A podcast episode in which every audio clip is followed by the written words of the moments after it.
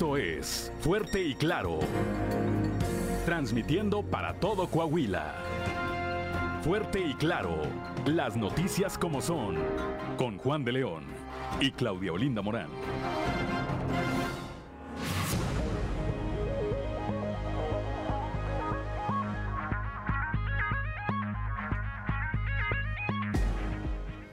Son las 6 de la mañana, 6 de la mañana con 3 minutos, 6 de la mañana con 3 minutos ya de este martes 27 de septiembre del 2022. Hoy se celebra quienes llevan por nombre Adolfo. Bueno, pues una felicitación para quienes lleven este nombre, así como a quienes tengan algo que celebrar, por supuesto.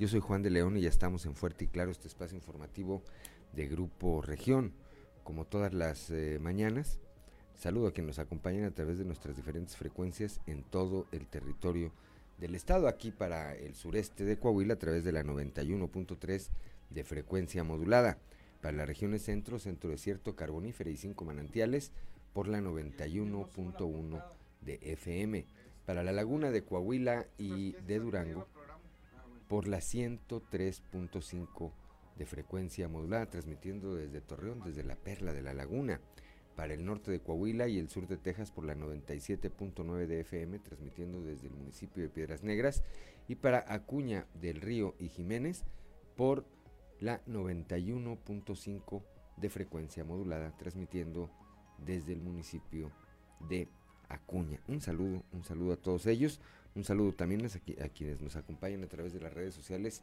a través de las distintas páginas de Facebook de Grupo, de Grupo Región.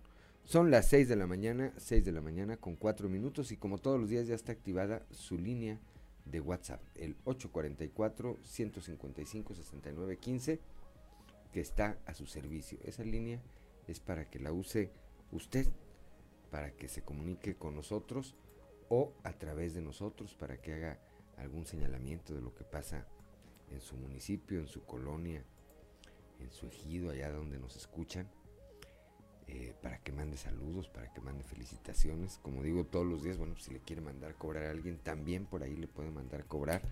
844, repito, 844 155 69 69 15. Esa línea está a sus órdenes y está activada. Activada ya. Son las 6 de la mañana, 6 de la mañana con 5 minutos. Como todos los días, Saludo a mi compañera Claudia Linda Morán. Claudia, muy buenos días. Muy buenos días, Juan, y por supuesto muy buenos días a todos los que nos escuchan a esta hora de la mañana.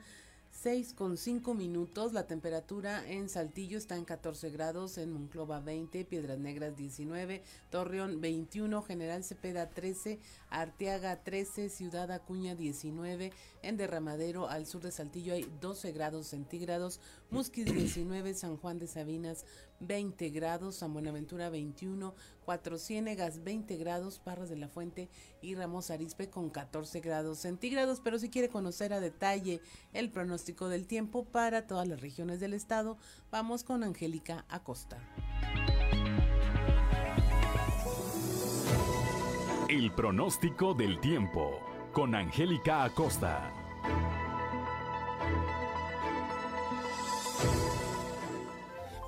Amigos, ¿qué tal? ¿Cómo están? Muy buenos días. Feliz y maravilloso martes. Mi nombre es Angélica Costa y estoy lista para darte la información del clima. Atención en Saltillo, esperamos una máxima de 25 grados, mínima de 11. Durante el día, un cielo parcialmente soleadito, va a estar agradable. Por la noche, un cielo muy claro. Y bueno, en comparación del día de ayer, para hoy se reduce la posibilidad de lluvia hasta 25%. Excelente.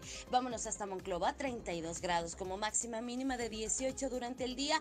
Mucho solecito, va a ser muy cálido va a estar agradable y por la noche un cielo totalmente claro. Posibilidad de precipitación 25%. Excelente. Torreón, Coahuila también temperatura cálida.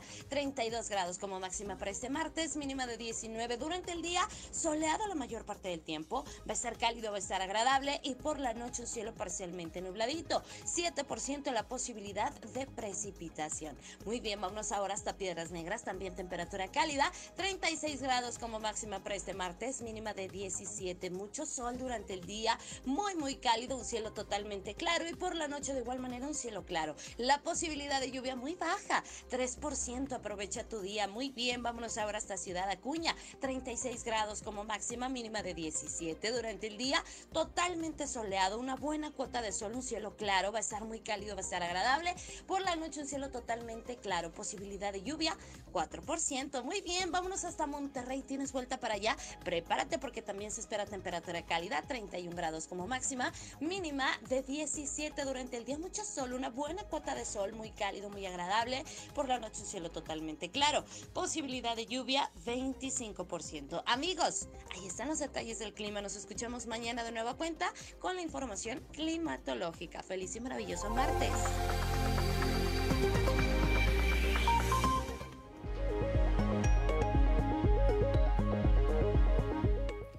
Gracias a nuestra compañera Angélica Costa cuando son las 6 de la mañana, 6 de la mañana con 8 minutos. Vamos eh, rápidamente con don Joel Roberto Garza Padilla, allá desde Ciudad Frontera, que como todos los días nos obsequia una frase para la reflexión. La del día de hoy dice, buenos días, el primer saludo de la mañana siempre se da a personas especiales. Ser feliz se vale. No dejes que el mundo cambie tu sonrisa Haz que tu sonrisa cambie el mundo. Se vale, dice don Joel Roberto Garza Padilla. Bendiciones, bendiciones, por supuesto, también para usted. Eh, asumimos, esperemos que esté ya recuperado al 100%, al 100% en su salud, don Joel. Un saludo con afecto, por supuesto. Son las 6 de la mañana, 6 de la mañana con 9 minutos. Vamos ahora con el padre Josué García y su cápsula Dios ama.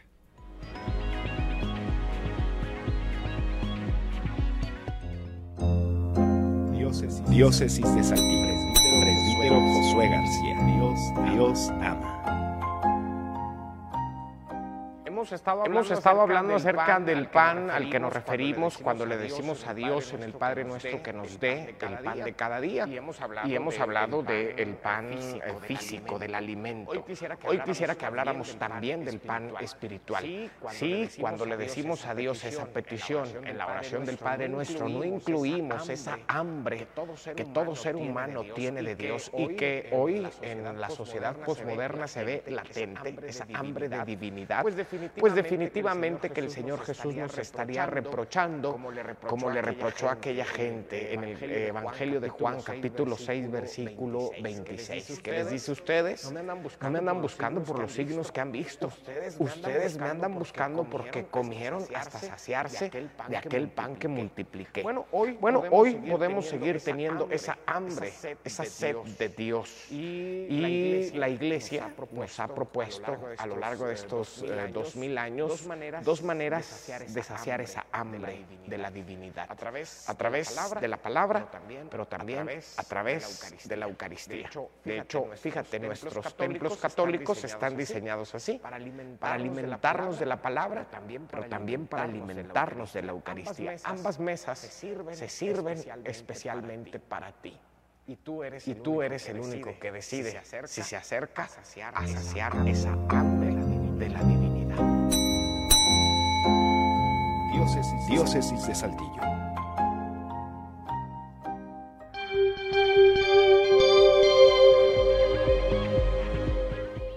Son las, gracias al padre Josué García que todos los días nos obsequia también esta cápsula. Dios ama. Son las 6 de la mañana, 6 de la mañana con 11 minutos. Continuamos. Le enviamos antes un saludo a Tahualpa Rodríguez Montelongo, allá está la región carbonífera que como todos los días sigue esta transmisión a través de las redes sociales. A mi tía Margarita también, ahí viene ya Margarita Briones, ahí viene ya eh, a chambear, a chambear, como todos los días. 6 de la mañana, 6 de la mañana con 11 minutos. Es momento de que si usted nos sigue a través de la radio, pues nos acompañe a nuestras redes sociales para que pueda enterarse de este contenido, los videos más virales en Sucedió en.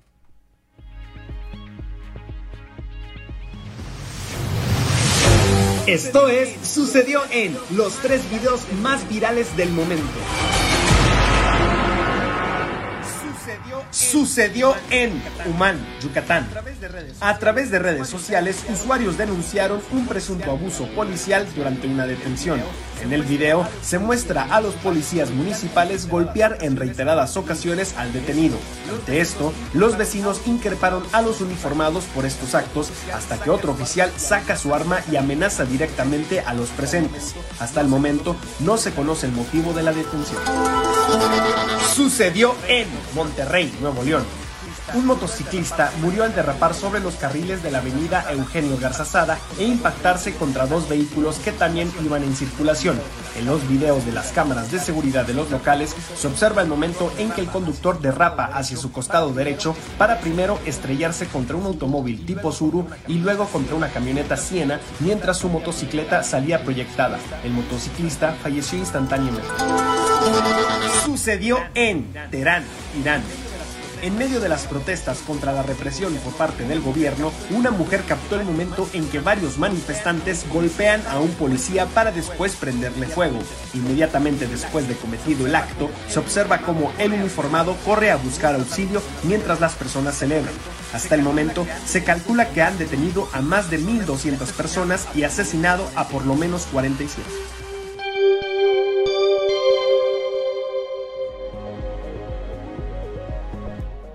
Son las 6 de la mañana, 6 de la mañana con 13 minutos. Ahorita que veía este eh, accidente terrible eh, del motociclista, bueno, el día de ayer, una tragedia en Ramos Arizpe, una niña de 4 años apenas. Resultó muerta luego de ser atropellada por una unidad del transporte público en la colonia Manantiales del Valle, esto en el municipio de Ramos Arizpe. De acuerdo con la madre de la menor, la niña circulaba por detrás de la pesada unidad en un triciclo cuando el chofer se echó en reversa. Pues no la vio, obviamente. La policía municipal acordonó el área. Elementos de la Fiscalía General del Estado tomaron conocimiento de los hechos y el chofer, pues obviamente fue detenido para que responda por este eh, pues homicidio imprudencial, evidentemente y veía yo en las redes, auditorio Claudia, pues se desató una polémica al final del día, como suele suceder en muchos temas, a partir de las redes sociales, porque decían, pues sí, que le responsabilidad del chofer, y, y, había quienes cuestionaban qué hacía una niña sola, de cuatro años, en un triciclo, en plena calle. Pues son las partes de un, de un tema, ¿eh? Se suele eh, no responsabilizar como se debe, porque en efecto, pues el, conductor tiene una responsabilidad, pero los padres tienen la responsabilidad mayor. Y, lo que pasa es que pues nadie se anima a responsabilizarlos porque ya están pasando por una situación difícil eh, de por sí. Como para decirles, y además usted eh, estuvo actuando de manera negligente, pero yo creo que sí la hay responsabilidad, por muy dolorosa que sea, y que a veces no es justo que toda eh, el, todo el peso de todo el peso caiga sobre quien iba manejando. Sí. está, muy difícil, es complicado manejar eh, todo lo que lo hacemos. Tememos, yo creo que es alguna de las cosas que más tememos, ¿no? Aparte de estar involucrados en un accidente vial, este, pues un día atropellar a alguien porque no hubo la debida precaución. Así como los nos han enseñado que los trailers pues, necesitan 300 metros para frenar a tiempo, pues un vehículo es lo mismo. Tienen puntos ciegos los vehículos también, entonces es parte de una educación que no hemos eh, recibido, una formación cívica y pues lo básico es una niña de cuatro años no tendría por qué estar eh, sin supervisión en la calle, en la calle. Y no deja de ser una gran tragedia. Terrible, terrible. Bueno, son las 6 de la mañana, 6 de la mañana con 16 minutos. Vamos a Torreón con Víctor Barrón. El día de ayer estuvo allá. El gobernador del estado, Miguel Riquelme, se refirió al tema de la pandemia del COVID-19. Dijo sería irresponsable afirmar que la pandemia quedó atrás. Víctor Barrón, muy buenos días. Hola, muy buen día amigos de Grupo Región. En temas de la comarca lagunera, el gobernador de Coahuila, Miguel Ángel Riquelme Solís, advirtió que si bien el índice de contagios por COVID-19 registra una disminución, sería irresponsable afirmar que la entidad está libre de la pandemia, sobre todo considerando que deberá pasar un lapso de hasta dos años para conocer el efecto que vendrá al terminar el periodo de inmunidad de las distintas marcas de la vacuna contra el COVID-19 así como el riesgo en quienes posterguen el seguimiento en la aplicación de su refuerzo. Vamos a escuchar. Poco a poco fuimos cambiando la estrategia en medio de lo desconocido y eh, también consultando con el doctor Bernal, fuimos muy cuidadosos hasta cuándo eliminar eh, el uso de cubrebocas, ¿sí? como lo estamos haciendo ahorita, pero no hemos terminado. O sea, tenemos que saber realmente cuál es el periodo de duración de la aplicación de cada una de las vacunas de las distintas empresas o marcas que se puso, que se puso mucha gente. Para Grupo Región informó Víctor Barrón. Son las 6 de la mañana, 6 de la mañana con 18 minutos. Y aquí en Saltillo, en la región sureste, va a comenzar la instalación de parquímetros inteligentes. Ya inició la campaña para socializar este tema. La información con nuestro compañero Raúl Rocha.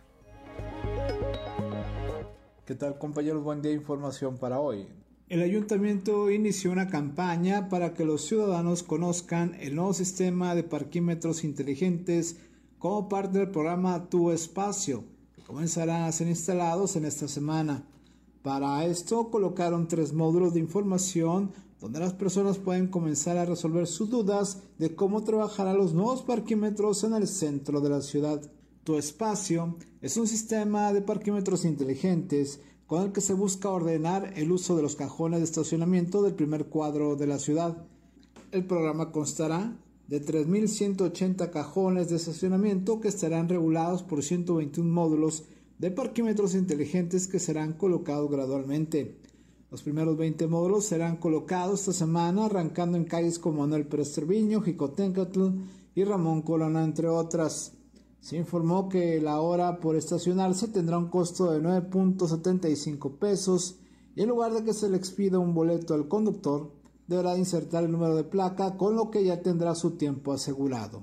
Esta es la información para el día de hoy. Buen día.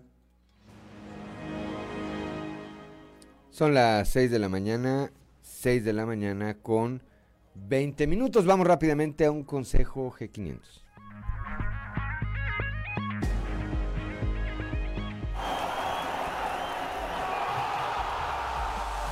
Con G500 puedes ganar combustible, playeras de la selección y hasta un viaje a Qatar 2022. Realiza una carga de 15 litros o más. Registra el código QR y gana. G500, la gasolina oficial de la Selección Nacional de México. Consulta términos y condiciones. Fíjense del 1 de agosto al 30 de septiembre del 2022.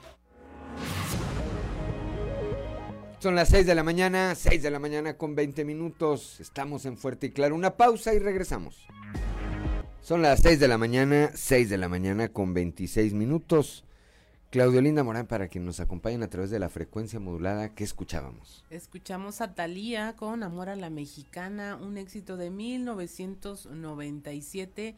Esta debe ser una versión más reciente, yo creo. Este, no, sí es la original de 1997. No es remasterizada, como dicen ahora, es la moda. Está remasterizada, dice. Sí. Bueno, es la misma entonces. Talía y Amor a la Mexicana. 6 de la mañana, 6 de la mañana con 26 minutos. Un saludo a don Gerardo Rentería, que también desde muy temprano nos acompaña a través de las redes sociales en este espacio informativo. 6 de la mañana con 26 minutos. Vamos ahora hasta Acuña con Laura Estrada. Colonos le piden al gobierno municipal de Acuña, que encabeza Emilio de Hoyos, pues ya que arregle la ciudad, que bache, que dicen no hay por dónde transitar. Laura Estrada, muy buenos días.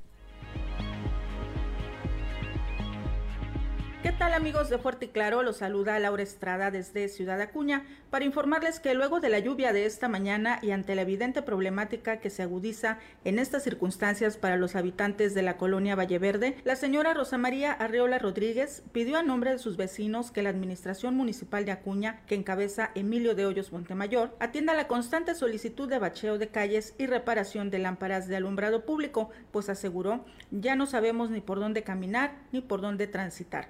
Además, resaltó que los amantes de lo ajeno aprovechan la oscuridad en la que quedan todos los días debido a la falta de lámparas del alumbrado público.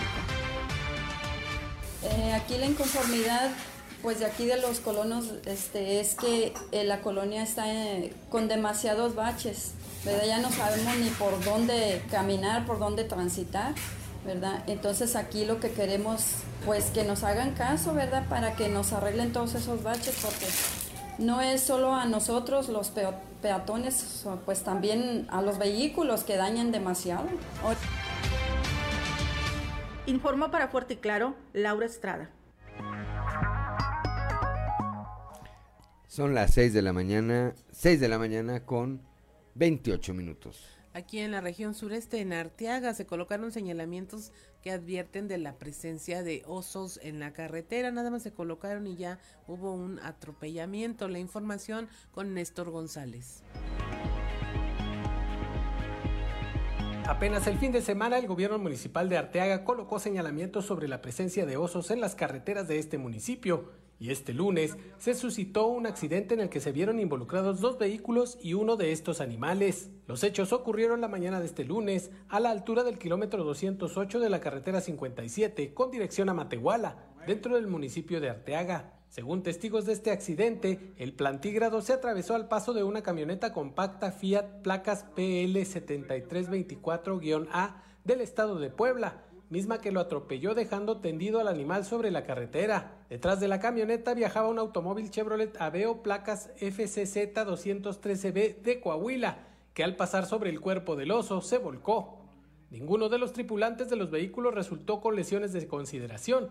Sin embargo, el animal sí murió en el lugar. Elementos de la Guardia Nacional División Caminos abanderaron el sitio y cerraron la circulación de manera momentánea, para posteriormente desahogar el tránsito en el lugar, luego de que personal especializado retirara el cuerpo del oso. Apenas este fin de semana, personal de la Policía Municipal de Arteaga había colocado señalamientos para advertir sobre la presencia de osos en las carreteras, sobre todo en las vías estatales que llevan a comunidades como El Diamante, Sierra Hermosa, El Poleo, El Cedrito, Chapultepec y Los Lirios.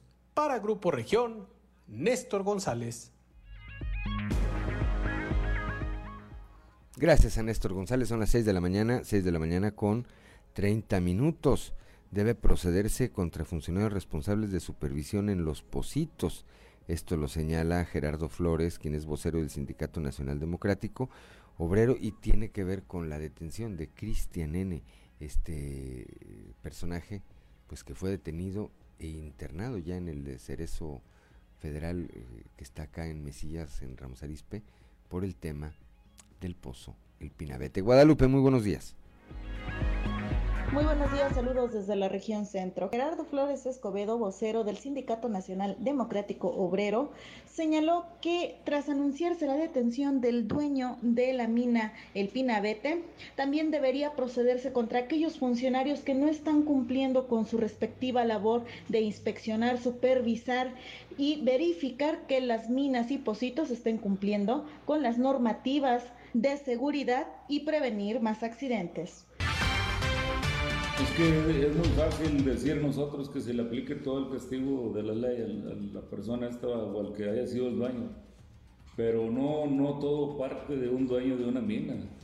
Hay, hay gente que, que se encarga de supervisar las minas y que se le debe, siempre lo hemos dicho, que se le debe dar una, regulación, una regulación que no nada más es dar, permisos, porque tenían permisos para explotar esa mina. No es nada más castigar al, dueño de la, de la, mina, sino analizar y ver la situación de por qué dan los permisos si no se les da seguimiento. Saludos desde la región centro. Para Grupo Región Informa, Guadalupe Pérez. Son las 6 de la mañana, 6 de la mañana con 31 minutos. El gobernador del estado se refirió ayer a este tema. Más adelante vamos a dar a conocer lo que opinó con respecto a la detención de Cristian N. Y ayer por la tarde noche, prácticamente por la noche, eh, pues circuló entre las redes sociales y los grupos de WhatsApp un oficio emitido por la Fiscalía General de la República donde solicita información oficial al Registro Público de la Propiedad y a la Cámara Nacional de Comercio de Sabina sobre empresarios y exalcaldes como Regulo Zapata Jaime y Carolina Morales Iribarren, quienes pues estarían involucrados en la investigación que se lleva a cabo por el caso de El Pinabete, donde 10 mineros murieron y siguen atrapados.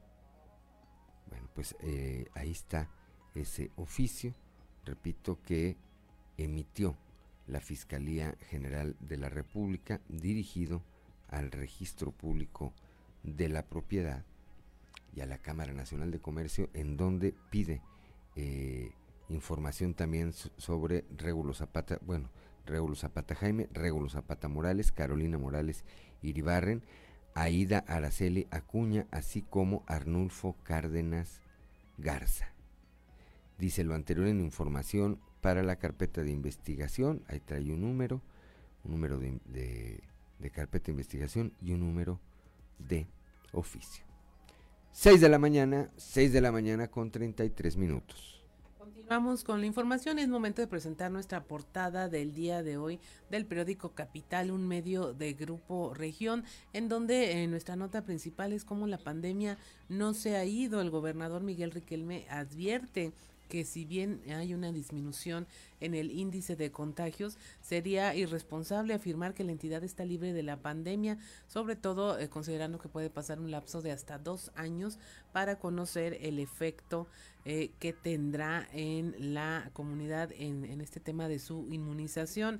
Investiga la Fiscalía General de la República Regulo Zapata y Carolina Morales implicados en el caso de El Pinabete. Ya hizo una solicitud de información para eh, tener la información del registro público de la propiedad, así como ante la Cámara Nacional de Comercio, para iniciar estas eh, investigaciones con esta información que están solicitando. Resalta la banda MS Seguridad en Saltillo y en Coahuila, integrantes de esta agrupación encabezados por Alan Ramírez y Osvaldo Silvas, pues resaltaron el ambiente de seguridad que se vive en Saltillo, esto al dar un concierto ante más de eh, 45 mil saltillenses, todavía en el marco de los festejos patrios en la capital del estado. En ese evento estuvieron el alcalde de Saltillo, José María Fraustro Siller, y el gobernador Miguel Riquelme, así como el secretario de Inclusión y Desarrollo Social, Manolo Jiménez. El detenido no es el dueño de la mina, esto en el caso del Pinabete, sino un contratista. Esto lo aclaró el gobernador Miguel Riquelme, quien eh, dijo que existirá toda una cadena de involucrados en este tema, pues que finalmente serán llamados a la justicia. Inicia campaña para la instalación de parquímetros aquí en la capital del estado. El ayuntamiento inició una campaña primero para sensibilizar a los ciudadanos sobre la utilización de este nuevo sistema de parquímetros inteligentes como parte del programa Tu Espacio. Arranca el gobernador obras viales por más de 25 millones de pesos en Torreón, esto en la rehabilitación integral del Boulevard La Nogalera. Eh, le tenemos como un contenido especial historia sobre el cáncer más allá de la quimioterapia de nuestra compañera Jessica Rosales, donde le hablamos, hablamos con pacientes que tienen esta enfermedad y lo que representa para sus familias. Chema Fraustro es el alcalde mejor evaluado en Coahuila por los ciudadanos, según indicó la última evaluación que hizo la consultora Mitowski en el mes de agosto, lo colocó con un 58.6% de aprobación y se mantiene como el quinto en el país con estos indicadores. Finalmente reconocen a Chema Fraustro y a Catón como profetas en su tierra. Esto eh, dentro del programa Profeta en su tierra que destaca el talento artístico del, de los saltillenses. 6 de la mañana, 6 de la mañana con 36 minutos. Vamos rápidamente a ver qué se escucha en los pasillos.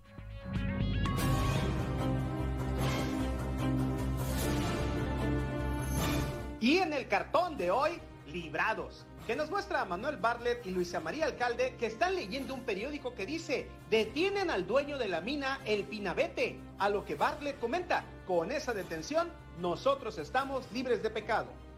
Día de encuestas el de ayer, en el que bien les fue a los priistas Manolo Jiménez y Chema Fraustro. En un estudio de México Elige, Manolo Jiménez aparece como el mejor posicionado rumbo al 2023. Y en diferentes cruces aventaja lo mismo a Ricardo Mejía, Armando Guadiana, Luis Fernando Salazar o el que le pongan. Un héroe de verdad nunca deja de ganar. En cuanto al alcalde de Saltillo, Chema Fraustro, en una evaluación que la empresa Mitowski dio a conocer ayer, el también ex rector de la UADC aparece en Coahuila como el mejor calificado por sus gobernados. ¡Cielos, qué macizo! A propósito de Chema, este martes muy temprano estará en la sesión informativa mensual de socios Copramex Coahuila Sureste. Los temas que estará abordando el presidente municipal de la capital coahuilense serán transporte y movilidad, seguridad y disponibilidad de mano de obra. De esta forma, con el edil saltillense se reanudan las sesiones presenciales de Coparmex después de realizarlas por Zoom por la pandemia del COVID-19. Ah, nos vamos entendiendo, ¿no? Tras la presentación oficial del proyecto Universitarias Unidas por la Seguridad, las directoras de la unidad Saltillo de la UADC mostraron sororidad al sumarse a este movimiento impulsado precisamente para prevenir casos de acoso en el transporte y la vía pública y sobre todo evitar ser víctimas de violencia de género. Y es que la directora de la Facultad de Psicología, Berenice de la Peña, reconoció el trabajo que están haciendo sus homólogas en la Autónoma de Coahuila. Sin lugar a dudas, esta unión marca un precedente en la máxima casa de estudios del Estado.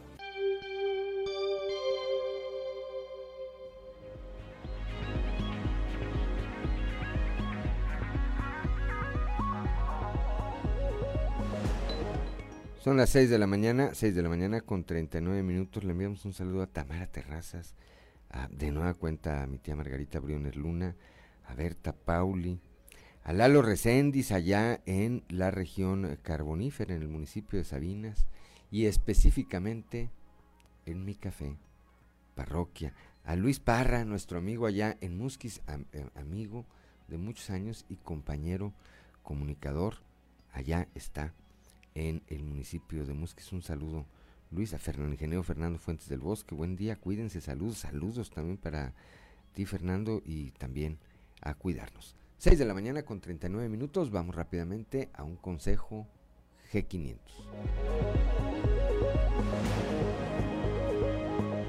Nos vamos a Qatar, nos vamos a Qatar, nos vamos a Qatar, nos vamos a Carga en G500. Registra el código QR y gana desde combustible, playeras de la selección o hasta un viaje a Qatar 2022. G500, la gasolina oficial de la Selección Nacional de México. Consulta términos y condiciones. Vigencia del 1 de agosto al 30 de septiembre del 2022. Son las 6 de la mañana, 6 de la mañana con 40 minutos. Un saludo también a la magistrada Sandra Rodríguez Wong, que sigue esta transmisión. Empezó a escribir escribe. Voy a hacerle el comercial, aunque me lo cobren, escribe, pero escribe en otro medio, fíjate, en vez de que estuviera escribiendo acá con nosotros. Vas a ver, Sandra. 6 de la mañana con 40 minutos. Una pausa y regresamos.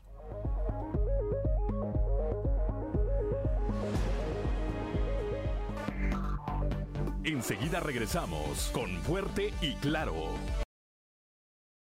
para eh, nuestra amiga y compañera Edna Flores, que está disfrutando la programación musical, dice Ricardo Guzmán. Está esperando una canción, yo sé cuál. Al rato te digo. Pero mira, es momento de irnos a nuestro resumen de la información nacional.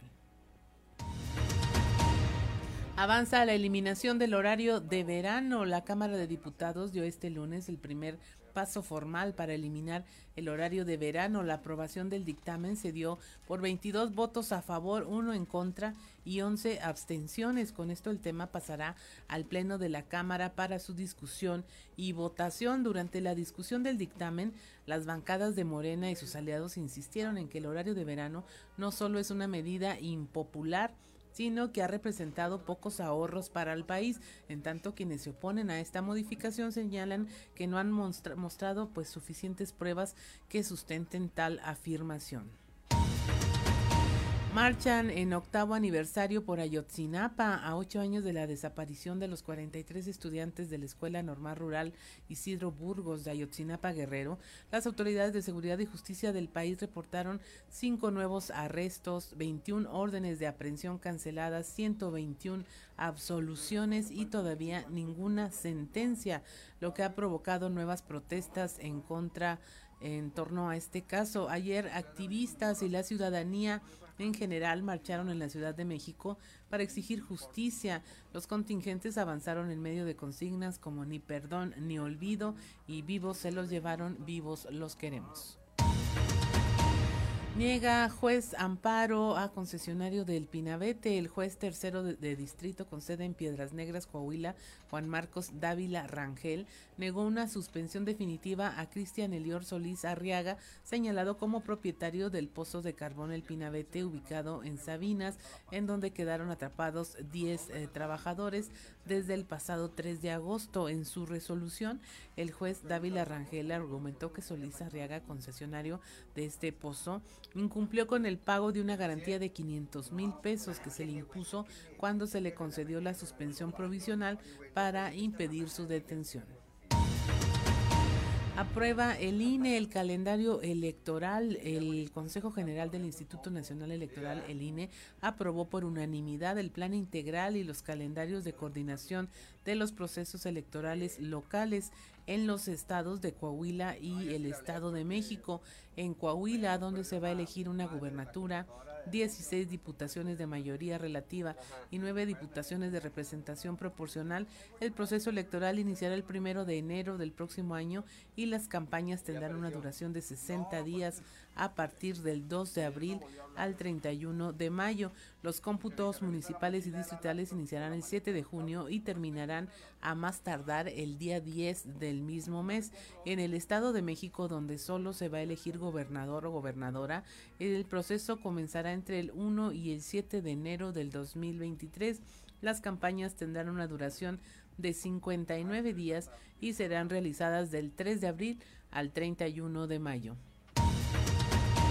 Identifican a un hombre que se encontraba desaparecido desde hace 15 años, esto como resultado de un análisis de genética forense que identificó a un hombre víctima de desaparición forzada en Mexicali, Baja California, desde hace más de 15 años. Se trata de Diego Alonso Hernández Leiva, quien desapareció el 11 de enero de 2007 cuando era agente ministerial del Estado.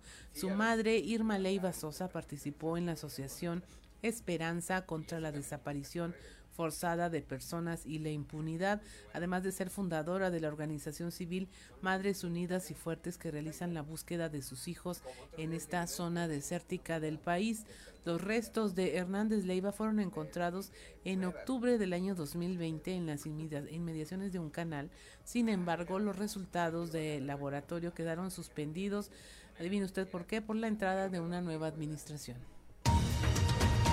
Y finalmente matan a un oso que buscaba agua y comida. Este es un nuevo caso de maltrato animal que se dio en el norte del país cuando habitantes de Cumpas, en Sonora, mataron a balazos a un oso negro que deambulaba en un fraccionamiento en busca de agua y comida. Este sería el segundo caso en el que habitantes del norte de México matan a una especie protegida, pues apenas en agosto pasado, habitantes de Castaños, Coahuila, pues torturaron y asesinaron a una ocesna de apenas cuatro meses. El presidente municipal de Cumpas, Diego Urias, lamentó los hechos y dijo que eh, había dado la orden de investigar lo ocurrido, además que rechazó de que él o alguien en su administración hubieran dado la orden de asesinar al animal.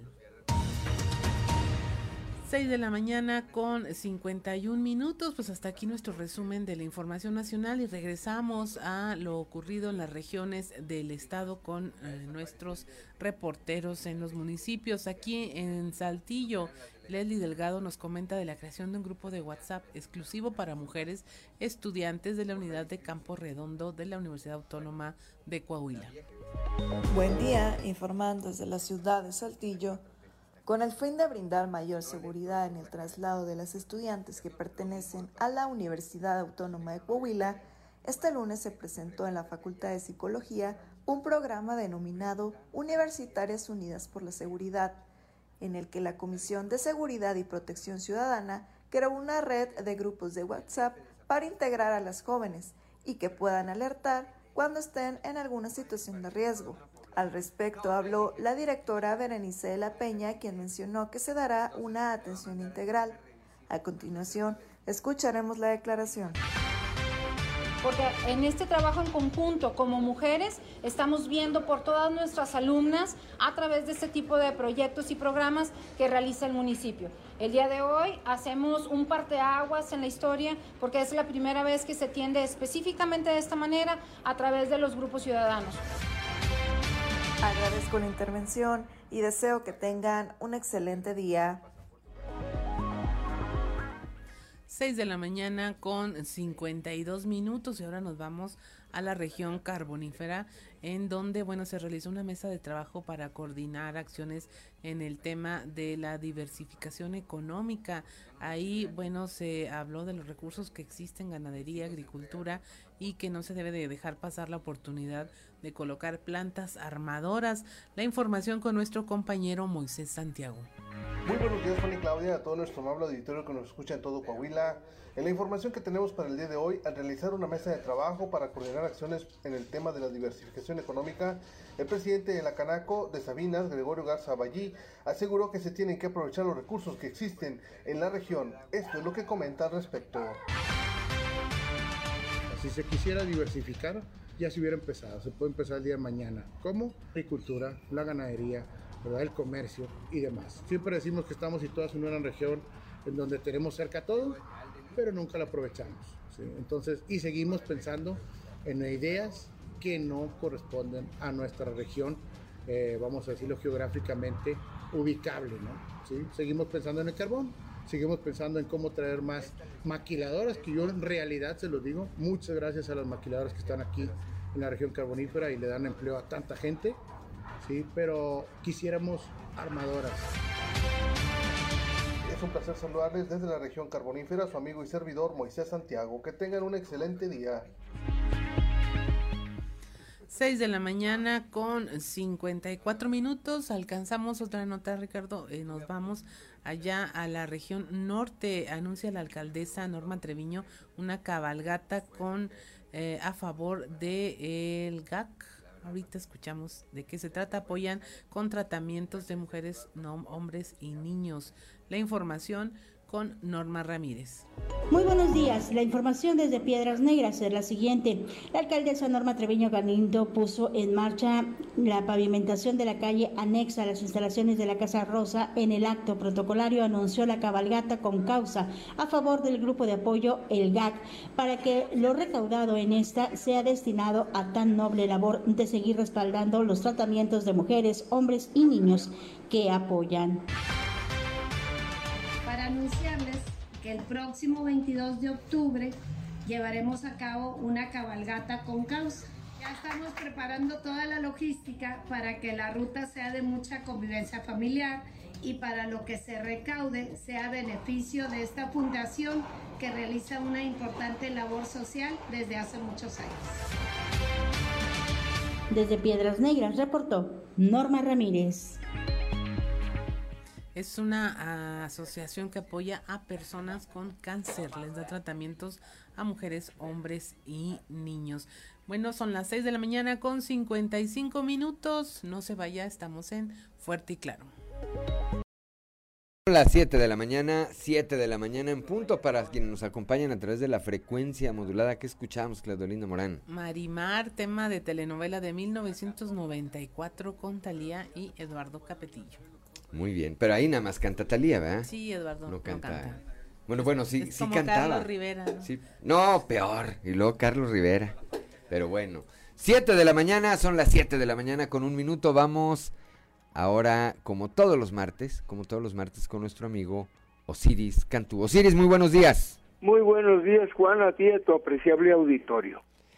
Gracias, ¿cómo estás? ¿Cómo estamos? Pues bien, aquí este, pues al pendiente de los de los acontecimientos que todos los días van muy acelerados. Todos los días sucede algo nuevo y, no dejamos de sorprendernos cuando cuando pensamos que no nos podemos sorprender más, Osiris, pues nos sorprendemos. Sale algo. Pero antes de entrar a las sorpresas, yo quería felicitar a, al Grupo Región por el segundo aniversario, si no lo hice la vez pasada. Muchas gracias, muchas gracias. El pasadito, 14 de un poco pasadito de fecha, pero el no, 14 todavía no es tan lejano. Es vigente, los cumpleaños tienen vigencia de 364 días, Osiris. Qué buena noticia, entonces no estoy tan fuera de tiempo. Felicidades. muchas, gracias. Y que sigan los éxitos. Gracias y gracias por colaborar, por participar aquí con nosotros siempre. Con todo gusto, al contrario, un, gusto. Platícanos, bueno, Osiris. Eh, hemos estado hablando del tema de la seguridad. Yo no voy a entrar a fondo de la iniciativa del PRI que, que extiende por cuatro años más la intervención del ejército en labores de seguridad, que fue aprobada ya en la Cámara de Diputados, que pasó como Cámara revisada al Senado y en donde se encuentra eh, regresar a comisiones para su estudio y dictamen buscando los consensos. No entraré al fondo de ello, pero me parece muy lamentable que el presidente de la República, pues cometiendo verdaderamente un agravio al legislador, anuncie una consulta sobre el tema para el año próximo, porque es una forma de amagar al legislador, en vez de convencer, de argumentar, de defender una opinión, él amaga con una consulta al margen de la ley, Juan, al margen del INE y al margen de la ley, incluso ya diciendo en qué términos y qué preguntas, una unas preguntas que, por cierto, la Constitución prohíbe. Está prohibido que, que se consulte en materia de seguridad pública, en materia de defensa, en fin, en fin hay una serie de, de prohibiciones en la Constitución en materia de consultas. Aparte que el, la, la, autoridad, como tú sabes, solamente puede hacer aquello que la ley le mandata no puede hacer consultas al margen de la ley y del INE. Y él ya dice, hagámosla nosotros para que no intervengan intereses particulares y bla, bla. Pero eso a mí me parece que en pleno proceso legislativo eh, es una es una afrenta al poder legislativo. Cuando todavía falta el Senado y, y como se trata de una reforma a la Constitución, pues está todavía pendiente los congresos de los estados hay mucho todavía que puede abonar la, la discusión pública y la, y la de los legisladores. Eso amerita un respeto.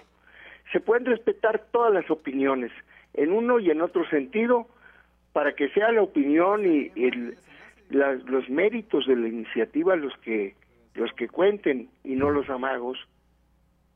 Claro. Yo digo respetar todas las opiniones pero quien no lo está haciendo ahora es el presidente con ese amago, digo yo.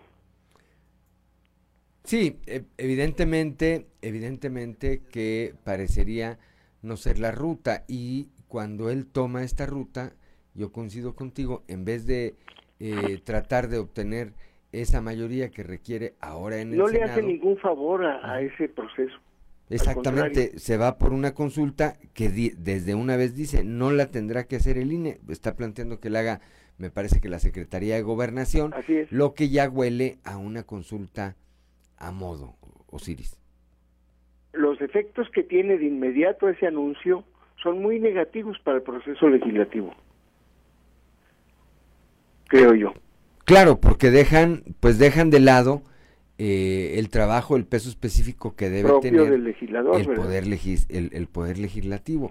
Eh, y, repito. Yo he escuchado argumentos en pro y en contra de peso todos, de, de considerarse, de tomarse en cuenta, porque son razonables, porque abonan en uno o en otro sentido. Pero cuando entonces el anuncio es voy a consultar qué es lo que hay que hacer, entonces está metiendo un elemento de presión al, al Poder Legislativo, que yo creo que no debe ser permitido por los legisladores, tengan la opinión que tengan sobre el tema. Sí, y está adelantando, está adelantando, pues no hay que ser ingenuos, está adelantando cuál va a ser el resultado de esa consulta. Desde luego. De por sí un tema eh, espinoso, escabroso, porque pues el ejército lleva mucho tiempo participando en la lucha, en el combate al narcotráfico y a la delincuencia organizada y los resultados pues no son los deseables todavía. Yo no digo que no pudieran alcanzarse, pero pues está pendiente que la Guardia eh, Nacional sea civil y funcione. Sí, totalmente, falta, falta Lo un principal periodo. está por, por cumplirse, no se ha cumplido. Y yo creo que todos los esfuerzos deberían dirigirse a que la Guardia Nacional tenga mando civil. Ahí hubo unanimidad en la Cámara de Diputados, prácticamente fuera de Morena. Hubo un gran consenso para demandar que no se adscribiera la Guardia Nacional a la defensa. Las diferencias ya surgieron en otros aspectos. Sí, totalmente de acuerdo. Y, y coincido también contigo en todos est- estos puntos de vista eh, opuestos, muchos de ellos que hay, y coincido también en lo que dices, pues todos son respetables y Desde tienen, luego. y tienen un argumento. Hay quienes dicen, oye, no puede seguir la militarización del país. Bueno, pues, pues, ese me parece que es un buen razonamiento, pero en un estado, y quiero referirme particularmente a lo que ocurre en Coahuila, eh, quitar o regresar en este momento de un día para otro a el ejército a los cuarteles, pues sería trágico, porque Sí, el trabajo coordinado, sus opiniones, me parece muy sensato. el trabajo coordinado que hay aquí con las policías municipales, con la policía del estado, pues han permitido y permiten que en este momento Coahuila tenga un lugar privilegiado en materia de seguridad. pública. Entonces, pues, evidentemente sí, sí se esperaría un proceso en el que vaya, en que esta transición no trastoque lo Esa que ya construiste es durante todavía tantos en los años. cuatro años que, que quedan y que ya están en la Constitución, porque lo que ahora se discute es una extensión de cuatro años más. Así es. Así es. En fin. Entonces, este, bueno, pues habrá que digo- ver cuál es la digo, ruta que pero aparte finalmente. hay algo, Juan, que no se ha dicho y que yo quiero ahora mencionar. Ujú. Esto, la, el sexenio pasado hubo una ley que solicitó el ejército, al menos así se dijo, que el ejército le pidió al presidente Peña Nieto una ley que le diera marco constitucional a la lucha contra el narcotráfico. Así es. Y se le concedió, se hizo la ley para la seguridad interior, ley que la Suprema Corte echó abajo por inconstitucional. Ese antecedente debe tomarse muy en cuenta si, si se aprueba una prolongación más allá de lo de lo aprobado que pudiera pues irse otra vez a la corte y entonces estamos otra vez dándole vueltas a la noria, ¿verdad? Sí, y, y mira, e- ese tema, con esto cerramos, este, Osiris, este, estoy totalmente de acuerdo. Hace unas, eh, quizá un par de semanas, el general secretario de la Defensa Nacional, Luis Crescencio eh, Sandoval, se refería a eso y decía, a ver, a nosotros nos sacaron a las calles sin un marco Perdón, no, no escuché bien. Sí, el, el, el general secretario, Luis Crescencio Sandoval, se refirió a ese tema. Cuando se estaba discutiendo o se iba a discutir apenas en la Cámara de Diputados esta iniciativa y dijo, nos sacaron a las calles sin un marco legal y eso provocó que hoy muchos compañeros eh, del ejército mexicano pues estén en la cárcel por haber violado la ley, por haber cometido faltas. Y entonces decían, bueno, queremos un, un, un marco legal para poder actuar dentro de ese marco legal. Era la manera en que él justificaba o defendía el que se legislara al respecto, que no fuera eh, un tema como ocurrió con el sexenio de Calderón y de Peña, en que nomás sacaron al ejército y ya, sino que tendría que haber una ley que regulara su actuación, que es parte de lo que está o estaría o debería ocurrir en el poder legislativo. Pero bueno, y siendo tan complejo el tema, ameri- amerita que se haga con la debida calma, reflexión, que se ponderen elementos positivos, es decir, pros y contras, no bajo presión. Sí, el, el, el tema es que estamos tan cerca de que acabe este año y el otro año, que es un año eminentemente electoral, y el 24, pues no va a pasar. Tendría que ser, ahora sí que en este, y vamos a ver en qué termina Osiris. A ver qué- Pero bueno, vamos a platicar la próxima semana, Esta Dios mediante. La, la reflexión que yo quería hacer contigo y tu amable auditorio. Muchas gracias, Osiris Cantú, Un como siempre. abrazo. Hasta pronto. Excelente día, 7 de la mañana, 7 de la mañana con 11 minutos. Sí, Claudia, eh, auditorio, tiene muchos eh, eh, Aristas, aristas, muchos, ¿no? sí. Este, puntos de vista. Sí entiendo, eh, entre quienes dicen, oye, pues no, no estamos de acuerdo con la militarización. De acuerdo, Pero ¿y qué pasaría? Repito, en un estado como el nuestro, en el que de un día para otro se lleven a los elementos del ejército mexicano. Pues sería una tragedia. Sería una tragedia. Siete de la mañana con 12 minutos. Claudio Linda Morán. Bueno, y es momento de nuestra conversación del día de hoy con el padre Rafael López de allá de la diócesis eh, de Torreón, donde pues de nueva cuenta se están registrando hechos que provocan daños a, las parroquias. Eh, recientemente el padre publicó de nueva cuenta que pues habían sufrido ahí por parte de la inseguridad y que pues hay impedimentos para que puedan ya restituir los servicios que tenían. Muy buenos días, padre. Hola Claudia, buenos días, ¿cómo están? Cuéntenos, ¿qué pasa? Que de nueva cuenta hay un robo, eh, les eh, cortan la energía, les ha sido difícil que se vuelva a reinstalar por las cosas que piden. ¿Cuál es la situación que están pasando? Sí, es una comunidad que se encuentra ubicada al sur de la ciudad de Torreón, una comunidad que se llama el Señor de la Misericordia. Eh, a esta comunidad ya le han robado varias veces, en esta ocasión se estaba poniendo una nueva instalación eléctrica, eh, pero los requisitos de la Comisión Federal de Electricidad fue que se tenía que hacer un peritaje. Como es una iglesia, tienen que hacer un peritaje para, para autorizar la nueva instalación eléctrica. Entonces estamos en este proceso cuando se robaron toda la, instalación eléctrica por fuera de, de la iglesia. Sí me comentan las autoridades, son robos pequeños. Pues sí, son robos pequeños, ¿verdad?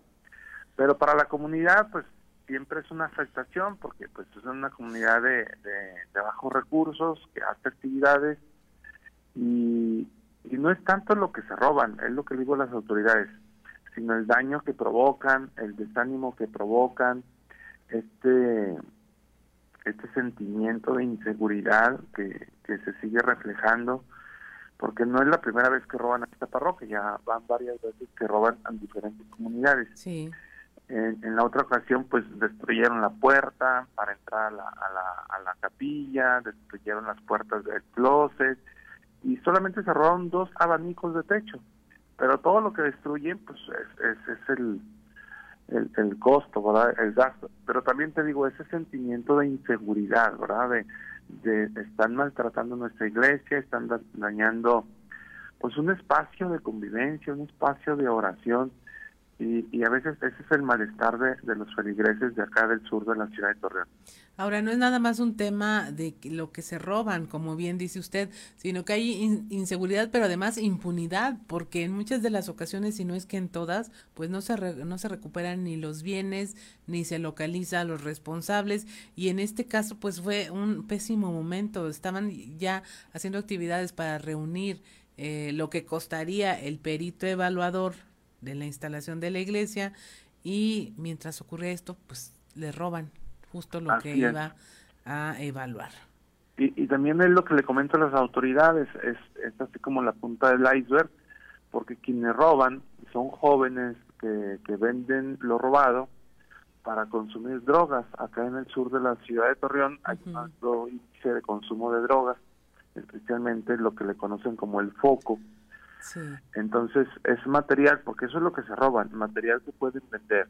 Es eh, tubería de cobre, eh, cable eléctrico, eh, todo lo que puedan vender pues. y, lo venden en 20, 30 pesos, que es lo que les cuesta la, la dosis de, de foco. Entonces por eso estos jóvenes pues andan buscando dónde hacer daño para, para poder seguir consumiendo esta droga. Entonces, el problema para mí más grave es la droga, ¿verdad? La droga que se vende en este sector, también quienes compran este material robado, que son estos negocios que se les llama compraventa, y bueno, pues es un círculo vicioso. Así es, porque pues venden por nada, eh, en el afán de tener dinero rápido para conseguir eh, eh, mantener la adicción, venden por nada lo que a la comunidad, a las personas, a las familias, pues les ha costado tanto reunir. Así es. Y, me preguntaban sobre el tema de la denuncia. Sí. Eh, yo ya no he puesto denuncias. La, la última denuncia que pusimos también de esta comunidad fue el robo de una campana que se sustrajo de un domicilio particular. Pues hasta ahorita no ha habido ninguna respuesta favorable de parte de la fiscalía, una tonelada de casi, una campana de casi media tonelada, que no, no ha habido ya ningún responsable. Hemos estado insistiendo a las autoridades, hemos preguntado y pues que siguen investigando y siguen investigando y que se tiene un sospechoso o una sospechosa, pero hasta ahí llega.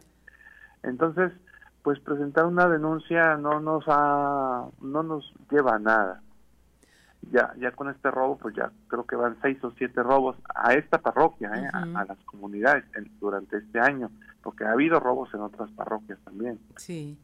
Sí entiendo que bueno si una campana no se puede rastrear alguien tuvo que venderla en algún lado para sacar dinero pues no imagino que pues el que llegue con cableado eléctrico pues es como más común no o sea sí entiendo la impotencia que se siente al, decir, bueno, si una, de una campana no hemos tenido razón, pues menos vamos a tener en el robo de las instalaciones eléctricas.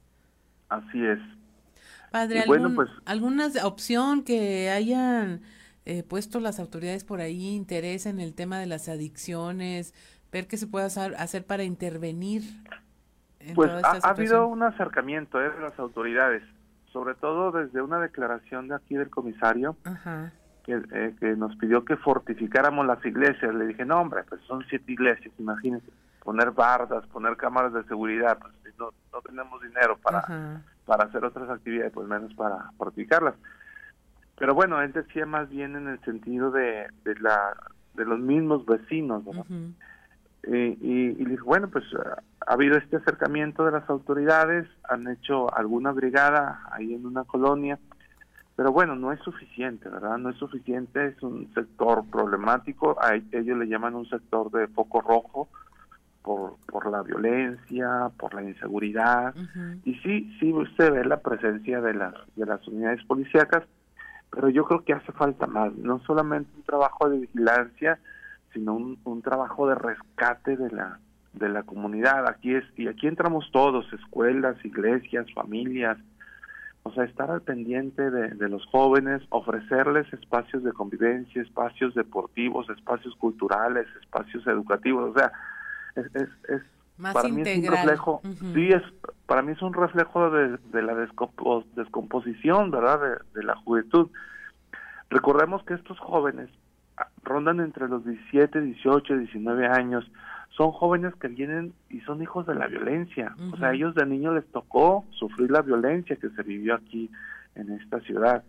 Entonces, pues es, es un trabajo más integral el que se tiene que hacer, ¿no? Porque no, no es solamente eh, vigilar, detener a un joven que anda por ahí. Poner cámaras, vecino vigilante y todo eso, sí. Va más porque los detienen y a los dos, tres días los sueltan. Pues, ¿qué elementos van a, encontrar? Así es.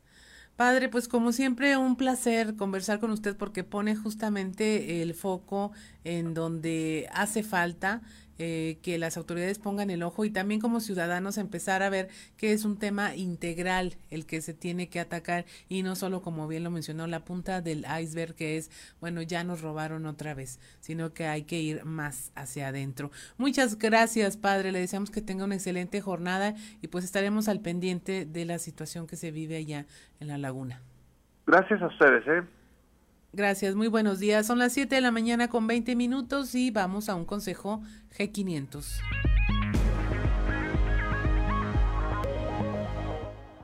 Son las 7 de la mañana, 7 de la mañana con 24 minutos rápidamente. Claudelina Morana, ¿a quién escuchábamos a través de la frecuencia modulada? Atalía con María Mercedes, telenovela mexicana de los noventas también. Este, yo no me acordaba, pero que iba eh, de coprotagonista Arturo Peniche. Arturo Peniche, ya murió ese actor, ¿verdad? ¿O ahí anda todavía? No, yo creo que ahí anda. ¿Sí? Tú los quieres mandar al pozo a todos. Pero ya no actúa, ¿verdad? No, pues sí. Bueno, pues yo tengo mucho que no veo ni tele. Sí, no, no, este no sabría decirte la verdad. Pero ahorita lo averiguamos. Ahorita, ahorita lo investigamos. Bueno, 7 de la mañana con 25 minutos en la línea telefónica, como todos los días desde la capital del acero, Antonio Zamora. Toño, muy buenos días. Buenos días, Juan, buenos días, este, compañera, buenos días a la gente que nos este, está escuchando hasta ahora. Arturo Prenche no es el que se pelea cada rato. No, ese es este, este es Adame. Ah, ese es Adame. ese es Adame, sí. No, ese ya anda. esto es peor entonces yo. Este, oye, de nueva cuenta, bueno, esto te, te envío una fotografía. Oye, aquí la estoy viendo. Sí, e, e, esa fotografía de lo que... Ayer volvió a, caer aguacero en Clova. De nueva cuenta, algunos departamentos de estos hornos se inundaron, como muestra esa foto que en el departamento de Cinque, eh, que por cierto eh, estaba programado para ayer a las 22 horas y lo más seguro es que sí haya sucedido, eh, de tener la producción por espacio de 48 horas, que en ese tiempo iban a evaluar los inventarios para determinar si arrancan de nuevo cuenta el miércoles 28. Eh, ¿Cuáles son los inventarios? O a ver si tienen material, Juan, para la producción del acero. Para empezar, ¿verdad? Para empezar, este, y si no, como dicen en el rancho, si no completan, este, pues bueno, a, seguirle indefinidamente hasta que pues les llegue ese material que es necesario para para la producción, ¿no? Y luego con la, inundación del Cinter, que es primordial para, para el asunto de la producción de, acero, y luego si está mojado y lo metes al ese o, o algo así por el estilo al alto horno, ya ves que se dan explosiones. Vienen las explosiones estas, pues que sí, que sí alteran a las ciudades, ¿verdad? a una parte, a, quienes eh, tienen la oportunidad de escuchar esos, eh, eh, esas cosas, sí, sí la alteran, ¿no? definitivamente, ¿no? para la gente que, que está acostumbrada a, que por, por años ha sucedido ese tipo de cosas, pues ya no tanto. Pero de repente el, el el, ¿cómo te diré? La explosión es tan fuerte, tan fuerte que incluso a los que estamos, este, al que esté acostumbrados, pues también nos asusta, ¿no? Porque no sabes de dónde viene. Eh, yo, yo recuerdo que de niño eh, la gente decía que Altos Hornos de México iba a explotar y que se iba a terminar Moslova, etc, etc, etc, Pero son cosas que, que suceden y, ojalá y, esas cosas no vayan a ocurrir y máxime ahora que, que, la, que las, las plantas eh, productoras de cero pues este, se encuentran sin mantenimiento, Juan, y yo creo que eso es un, grave problema. ¿eh? Pues sí. Ah, no, mira, eh, bueno, ahorita, ahorita hago el, el, interrumpo tanto esto, nos están contestando, sí, que Arturo Peniche aún vive y actúa. El que murió hace mucho fue Eduardo Palomo. Saludos, gracias a don Joel Roberto Garza Padilla, ya desde Frontera, desde Frontera. Bueno, hecha esta aclaración del mundo del espectáculo, seguimos con el tema de Altos Hornos. Pues sí, Toño, eh, ahora sí que cuando no les llueve les llovizna.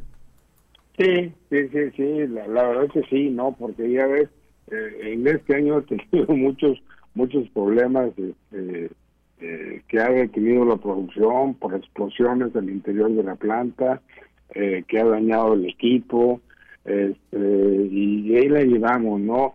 Pero eh, que se les cayó donde va la planta transportadora del Cinter, total, han tenido, esto, ha tenido para de todo, de, todo se, se, ha tenido en la planta 2 de Altos Hornos de México, y bueno, pues eso eh, aunado a, que no se le ha dado mantenimiento a, a todos los departamentos de la empresa, pues este, suceden este tipo de cosas. O sea, tan sencillo que es prevenir, supongo yo, que prevenir una una inundación como la que tuvieron en Quique o como la que tuvieron en días pasados también donde hubo aquella explosión donde tres eh, trabajadores lesionaron pues no resultaron lesionados pero yo creo que sí tuvieron problemas ahí con los oídos no este y, y, pues bueno, yo creo que estas son cosas sencillas que deben solucionar y, lo peor del caso es que no lo solucionan. Pues, pues sí, pues ojalá que, que, la solucionen porque, pues repetimos, lo, lo que le pasa a Altos Hornos lo resiente no solamente la ciudad, sino la región, Toño. Sí, para terminar, Juan, nada más comentarte que en la Madrid, este, este, la feria patronal de, de la Virgen del Rosario, que anteriormente era de cuatro días, ahora van a ser diez. ¿Por qué diez? Dices tú, Pues el pueblo está muy chico. Lo que pasa es que va mucha gente de fuera también a- a- al poblado. Claro. Y, y, y, y la intención es de que decir, bueno, ok, en vez de cuatro días, dos fines de semana, y en esos dos fines de semana, pues los pueden, lo- lo- lo- los negocios locales, los restaurancitos del lugar, pues se van a ver atestados de, de turistas. Y, y yo creo que pues, fue buena decisión. Que así sea, que así sea. Un saludo a la Madrid, ese municipio privilegiado por la mano de Dios, Toño Zamora. Así es. Bueno, pues platicaremos mañana, Toño. Hasta el día de mañana, Juan. Gracias, muy buenos días. 7 de la mañana, 7 de la mañana con 31 minutos. Saludamos a Graciela Jaramillo Muñoz, que nos dice buenos días, buenos días, Graciela. Este, gracias por el favor de su atención. Francisco Zarco, don Francisco Zarco dice, mañana fresca y agradable en Ciudad Frontera, degustando un sabroso y exquisito café.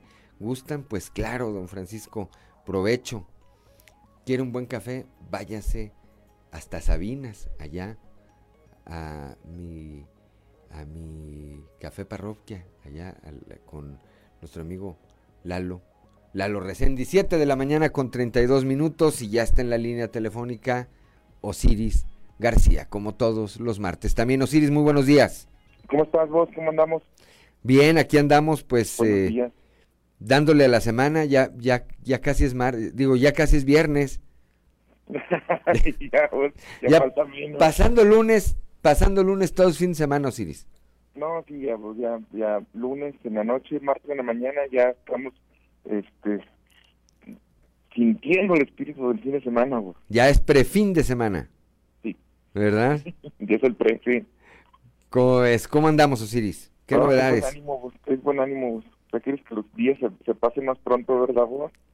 Sí, este, sí, 20 grados la temperatura en este momento aquí en el centro histórico de la capital del estado, mi querido Osiris. Cambiando el tema, vos. Vos, Hoy es un día importante, vos, mira.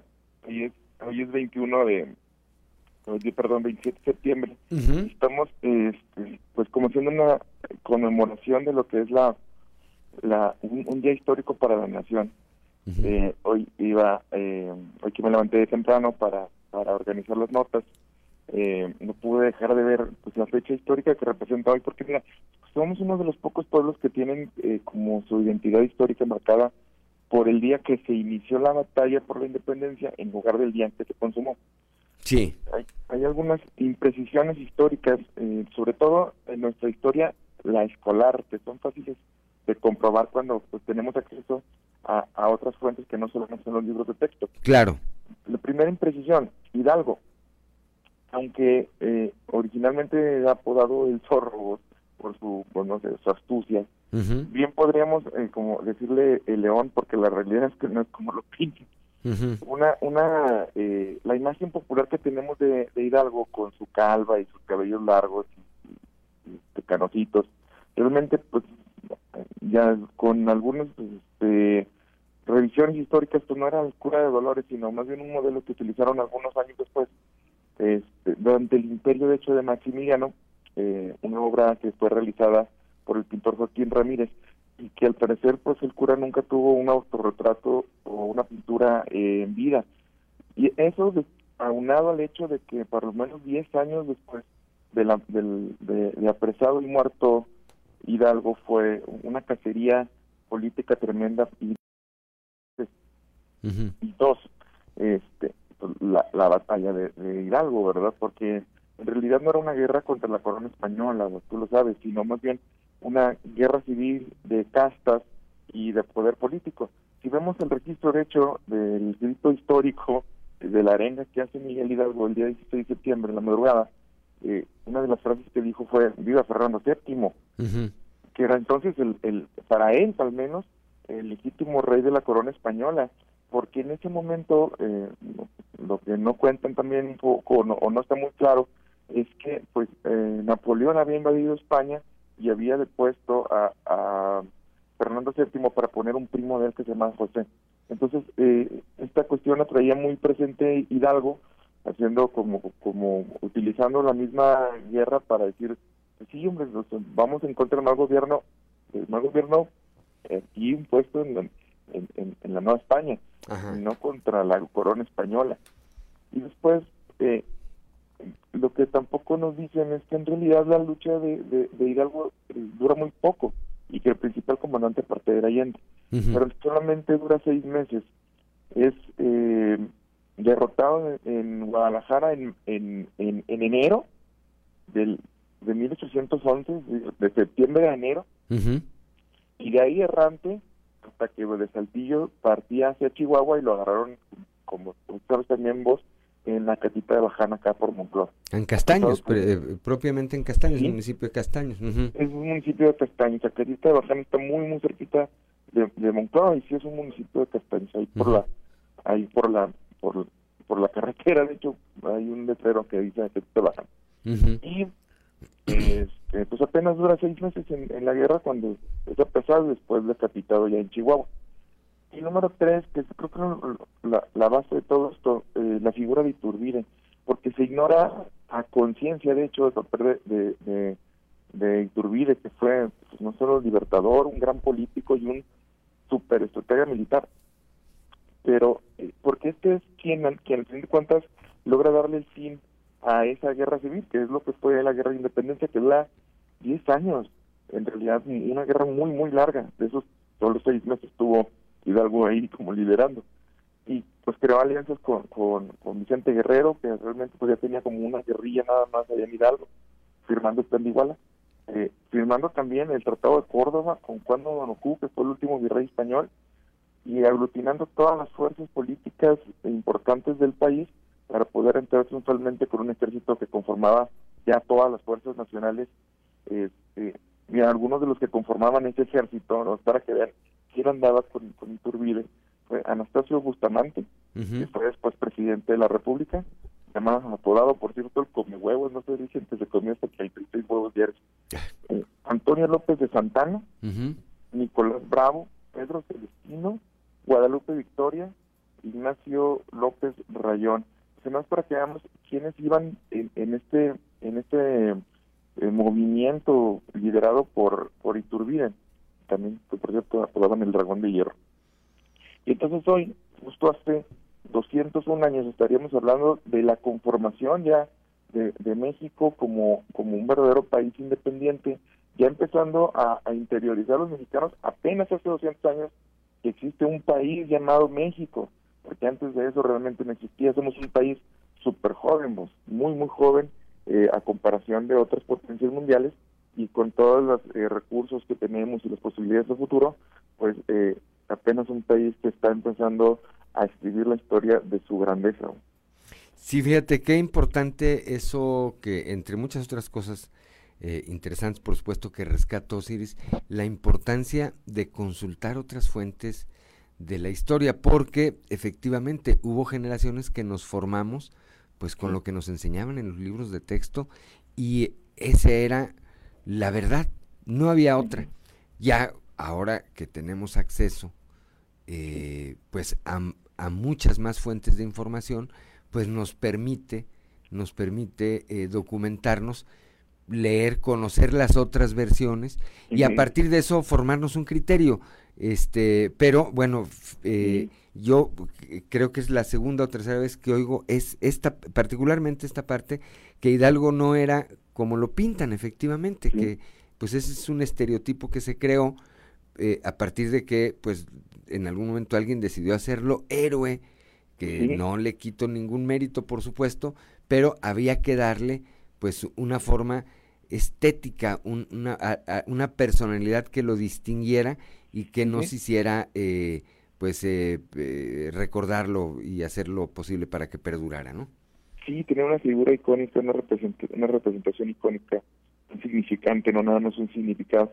Pero, y fíjate qué importante es también vos esto, porque hay algunas figuras políticas, por ejemplo, este, el presidente de la República, que sabe que la formación del mexicano es a través de la historia como que el bueno es muy bueno y el malo es muy malo. Y entonces le damos esos tintes a nuestros héroes de, de, la historia. Hidalgo era muy bueno y, y los, los, españoles eran muy malos y, y Benito Juárez era muy bueno y la iglesia era muy mala, ¿me explico? Y entonces esto lo sabe perfectamente el presidente y habla de bandos, ¿no? Nosotros somos los buenos, el pueblo bueno, y del otro lado los contrincantes, los malos, los conservadores. Entonces, este, este, y después con, con las telenovelas, esto siguió fomentándose, buenos muy buenos, malos muy malos.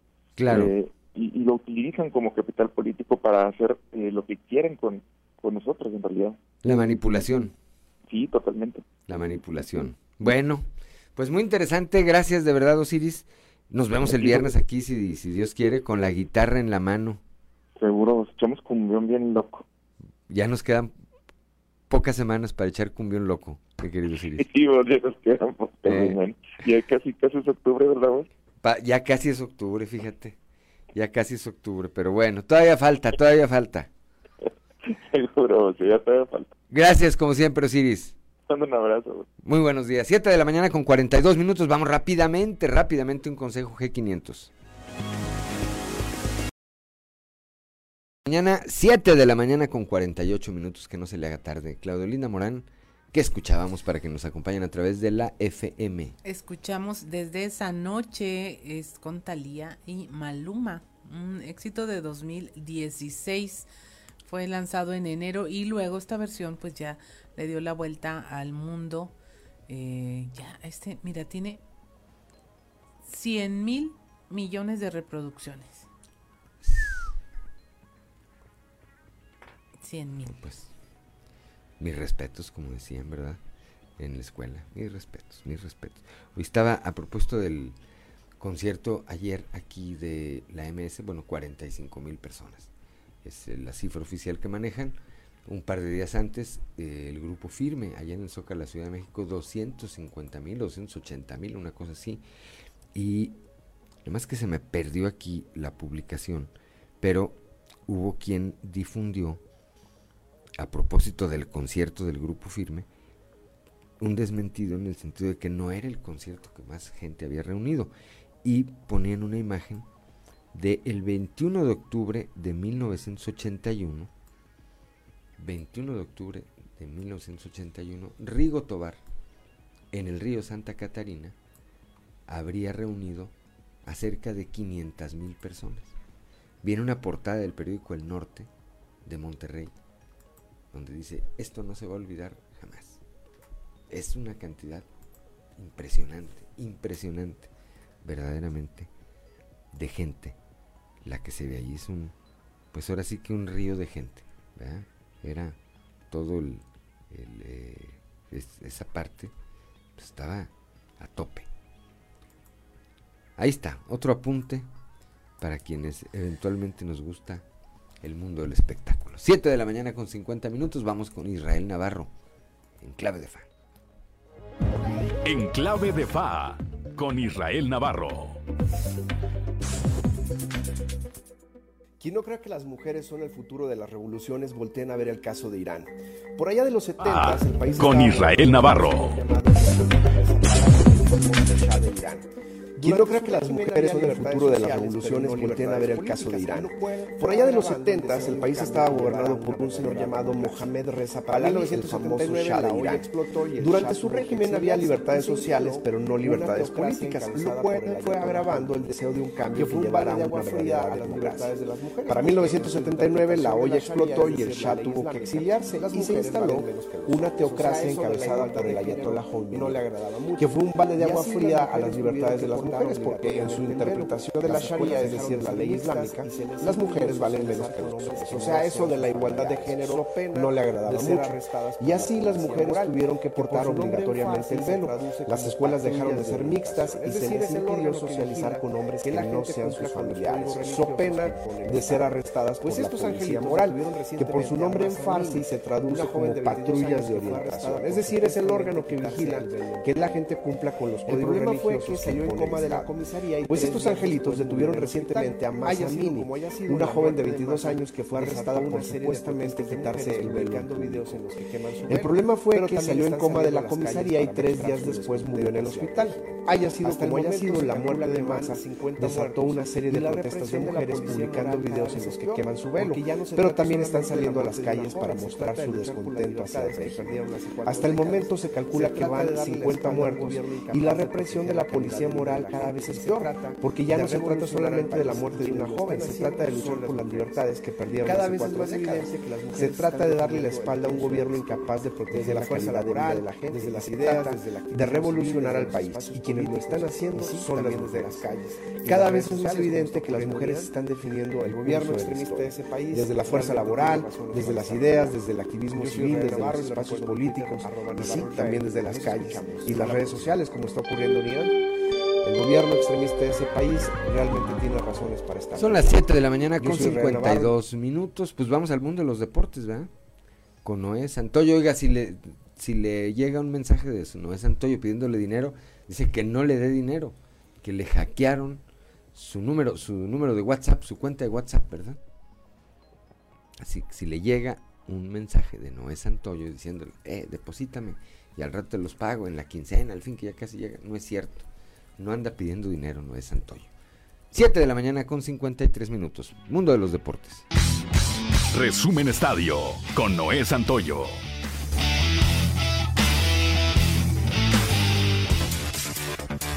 El conjunto de Gerardo Tata Martino se verá las caras ante Colombia este día, escuadra que lamentablemente no participará en la Copa del Mundo, pero que es un gran sinodal para la escuadra del tricolor. México arriba a este encuentro tras derrotar, pero sin convencer, un gol por cero a Perú, y por su parte, Colombia llega al duelo ante México luego de golear 4 por 1 a su similar de Guatemala. Este partido se llevará a cabo en el Levi's Stadium en California, en punto de las 21 horas. En conferencia de prensa, el estratega del Tri manifestó que las lesiones de Raúl Jiménez y Jesús Corona lo obligan a esperar hasta el final para dar la lista de 26 convocados que estarán en Qatar, aunque desde ahora el argentino aclaró que los jugadores que no vayan a la justa, pero sí a la gira por Girona, lo sabrán antes de abordar el avión hacia la concentración final en España. Gerardo Martino entiende que entregar la lista de 26 jugadores para la Copa del Mundo será un gran problema, causando polémica por los jugadores que deberán quedar fuera. El trofeo de la Copa del mundo es el objeto más deseado por una selección nacional. Pocos son los que han tenido el privilegio de levantarla y ponerla en su vitrina, y México sueña con algún día hacerlo. Mientras llega ese momento, del 26 al 20 de octubre, todos los aficionados podrán tomarse una foto con el trofeo para el recuerdo en Utopía Mayehualco. Por primera vez en la historia, México se convertirá en el primer país de América en recibir el trofeo. El 15 llega al país al aeropuerto Felipe Ángeles y del 16 al 18 de octubre la gente podrá visitar la Ciudad de México en Utopía Meyehualco. El 19 estará en Monterrey y el 20 en Guadalajara. En el cierre de la semana 3 de la NFL, los vaqueros de Dallas vencieron 23 a 16 la noche de ayer a los gigantes de Nueva York y les arrebataron el invicto. Copper Rush sigue con el paso perfecto desde que tomó las riendas de los vaqueros y ahora selló una apretada victoria luego de que Jones fuera interceptado en la última jugada del partido.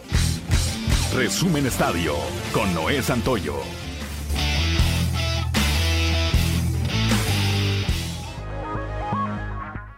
Son las 7 de la mañana, 7 de la mañana con 55 minutos.